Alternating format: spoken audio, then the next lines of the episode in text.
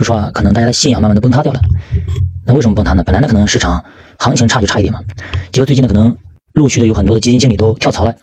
那很多以前冲着这个基金经理去买的一些基金，到底该怎么办呢？对吧？本来我就冲你了，你买了，结果今天你走了，我刚买基金没多久还低了，亏损了，对吧？这样就很讨厌。曾经我们说过，啊，如果买这种主动型基金啊，主动管理型基金，你如果是冲着基金经理买的，那么我们卖的原因呢，就是逻辑变了。就是如果是基金经理换了，那么就是最大的逻辑，也就我们要换了。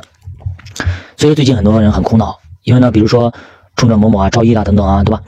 他们个人去买的基金，结果呢，在高位进去的，因为毕竟很多小白投资者啊，就是怎么说呢？呃，几百分之八九十的都是在这个呃顶部进去的，高位进去的。那么高位进去的话，对吧？那进去之后可能慢慢会跌，那么基金经理呢也会劝大家要坚守，这样的话，可能很多人都在跌过过程中去加仓补仓或者说抄底，那么主播呢也也不是主播，就基金经理伴随大家一直往下走，就是一直在打气加油，结果呢到至暗时刻，到最底部了，他拍拍屁股走人了，你这个时候该怎么办呢？就很讨厌，对吧？那么这个时候你要看下一个接替他的基金经理到底怎么样，如果你不熟悉或者说这个人你不喜欢。或者说他根本能力就不行，那基本上那没办法，只能卖了。所以说现在很多市面上的基金经理啊，包括很多书也好，投资机构也好，都说现在散户啊，对不对？追涨杀跌啦，喜欢抄底啦，做短线啦，不会长期持有啦，对吧？就是只要是做不好，不赚钱，那就是基就是散户的原因，就是股民的原因，就是基民的原因。可是，对吧？基民可能很多人没有太多的研究，对这个不懂，对吧？可能没有太多的发言权。可是大家想一想，现在你让大家都让坚守去做一个合格的投资者，那么你们有没有做好一个合格的机构投资者呢？有没有做好一个合格的基金经理呢？对吧？我们可以反问他们。所以说我为什么就比较喜欢做指数？因为指数基金啊，对吧？它不受限于任何一个基金经理，谁做都可以。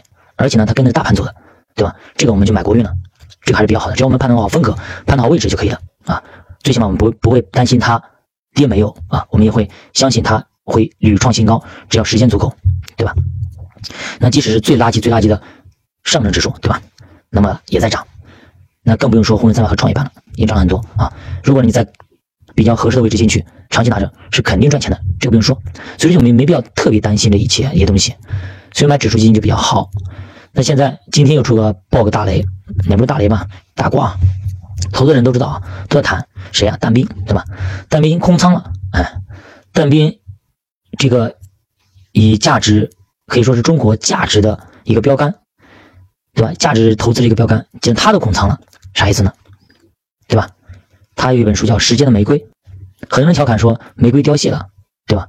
都调侃什么时间的玫瑰，什么价值投资，虚伪的啊，对吧？现在砍仓，啥意思呢？对吧？前面还鼓励大家一直去去坚持，对吧？当然，私募不能够定投啊，私募一百万起的啊，所以说到现在啊，他说你他的理由是年后一两个月亏损百分之二十，碰到他的一个线了，那么他觉得暂时清仓比较好，但是呢，你在这个位置砍仓，那么投资者可是实实在在亏了百分之二十，两个月亏了百分之二十，对吧？年前还不算，他这个东方港湾我们有关产品啊，其实我在我我有在接触啊。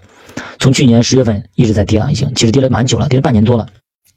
那这样来来去去，可能投资者已经损失百分之三四十了，对吧？一百万进去，三四十万没了，那是是个投资者都会伤心，对吧？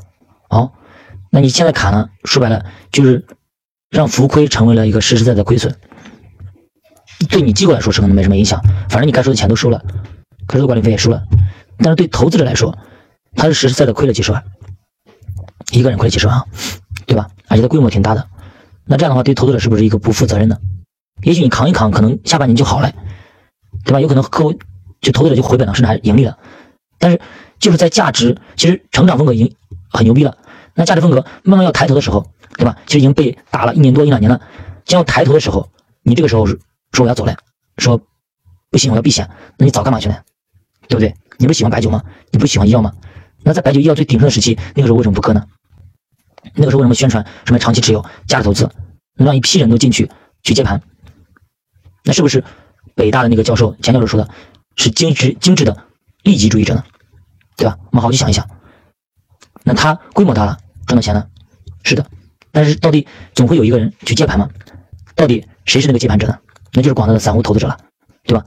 那实实在在的百分之三四十的亏损就没了，就这样情况。所以说现在是私募基金经理啊，私募靠不住，公募基金经理也靠不住，对不对？就很就很讨厌。那怎么办？那作为中国那么多百分之八十的一个散户投散户投资者组成这个庞大的团体，那么我们何去何从呢？